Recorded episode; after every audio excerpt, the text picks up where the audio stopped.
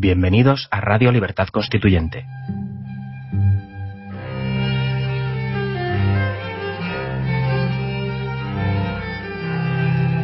Están escuchando Los Florilegios Diarios de Trevijano.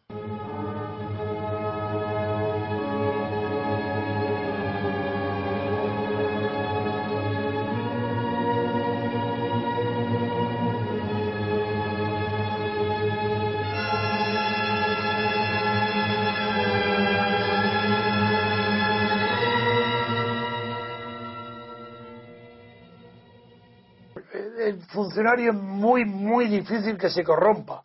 Claro que lo habrá, pero si lo hay, será como cómplice de los jefes políticos de los funcionarios. Pero el funcionario por sí mismo es muy difícil que se corrompa.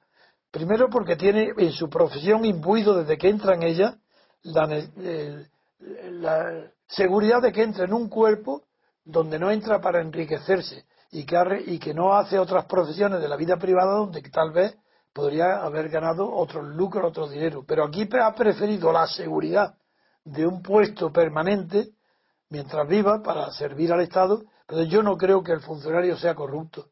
Yo, es más, creo que eh, cuanto más se baja en la escala de funcionarios, más idealismo hay. Solamente aquellos altos funcionarios que están en contacto directo con los políticos, sus jefes, sí se da la corrupción de la pasividad, la falta de denuncia, eh, no, no, no, justamente no acusar a los jefes políticos que están utilizando el servicio público para obtener lucros personales o favores personales. Yo, yo creo que el funcionario, el 90% es honesto y el 10% superior generalmente es deshonesto porque sabe lo que está pasando y no lo denuncia.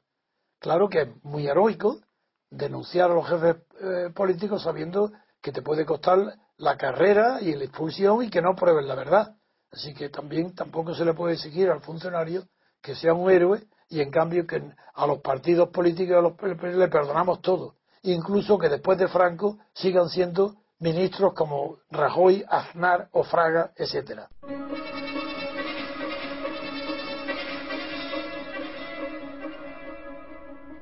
Bueno, esa pregunta me recuerda eh, la afirmación contraria exactamente a esta que fue el filósofo Hegel. En su obra, quizás la más fácil de leer, porque Hegel es un filósofo difícil de entender, hay que leerlo muy despacio, tener conocimientos previos de lo que es el idealismo alemán, conocer lo que es Kant. En cambio, en filosofía del derecho se puede entender muy bien. Y ahí defiende una tesis romántica, falsa. Dice que el funcionario del Estado es el hombre más feliz entre los gobernados. Primero, porque como funcionario público persigue el bien público y como funcionario público recibe el precio, el salario para defender un privado, para, para mantener a su familia. Es decir, que es el único que teniendo, que teniendo una finalidad altruista como es defender el bien público, recibe un salario por ello para mantener a su familia. Una tontería, a pesar de que lo diga Hegel, porque que el funcionario tenga que recibir un salario no quiere decir que esté sirviendo al interés público, porque está sirviendo su interés del salario. Es una colocación.